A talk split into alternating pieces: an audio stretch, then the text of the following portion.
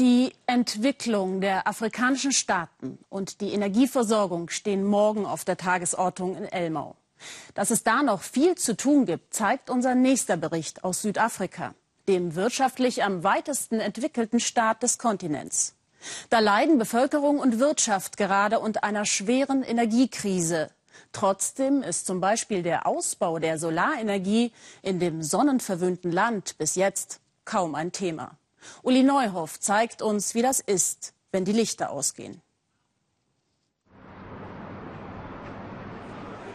Das Schauspiel ist spektakulär, wenn der Strom in ganzen Stadtteilen für vier Stunden abgeschaltet wird.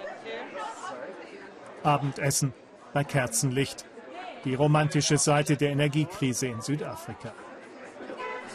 Das ist die Rückkehr in die dunklen Zeiten ins Mittelalter, als wir alles mit Stift und Papier machten, vor dem Computer. Witze machen die Südafrikaner darüber, aber wirtschaftlich ist der beinahe Zusammenbruch der Energieversorgung ein Desaster.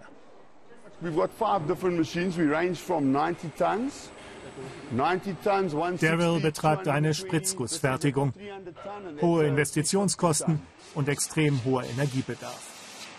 Als 2008 der südafrikanische Energieversorger zum ersten Mal die Stromrationierung einführte, war sein Unternehmen noch jung.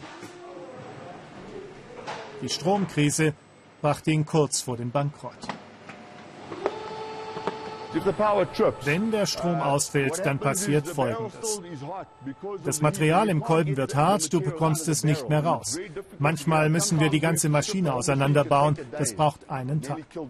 Das hat mich fast ruiniert. Was sollen wir denn machen? Ohne Strom können die Jungs hier den Boden fegen oder heimgehen. Dabei schien Südafrika immer Strom im Überfluss zu haben. Reiche Kohlevorkommen machten den Strom sogar extrem billig. Doch in die Infrastruktur investierte keiner. Jetzt hält das Netz dem steigenden Bedarf nicht mehr stand. Das passiert ja erst seit ein paar Jahren, dass wir hier extreme Engpässe beim Strom haben. Der Rest von Afrika ist seit langem an solche Verhältnisse gewöhnt. Es ist also nichts dramatisch Neues für uns.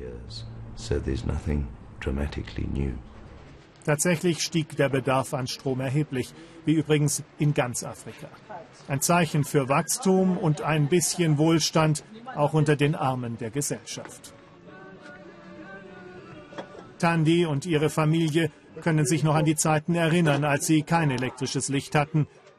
Immer öfter ist es jetzt so wie damals.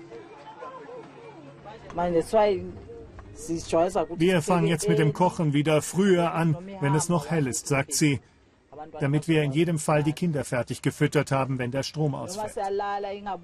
Manchmal wird er auch über Nacht nicht wieder angeschaltet, dann ist es morgens sehr schwer, kein warmes Wasser, um die Kinder zu waschen.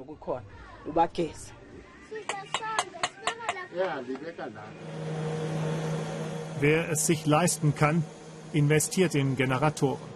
Weil keiner dem staatseigenen Energieversorger mehr traut, sind die, die die Generatoren aufstellen, die Gewinner der Energiekrise.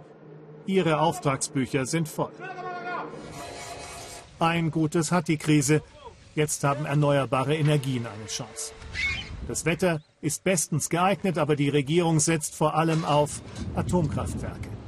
Aus Russland und aus China, frühestens in zehn Jahren, sind die am Netz. Gradual increase die Verlässlichkeit in Sachen Energie sinkt Stück für Stück. Viele haben deshalb ihre Investitionen zurückgezogen. Das ist der verheerendste Effekt.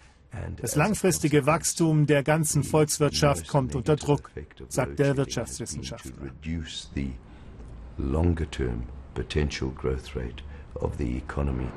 Optimismus klingt anders. Der afrikanische Aufschwung jedenfalls kommt langsamer als von vielen vorhergesagt.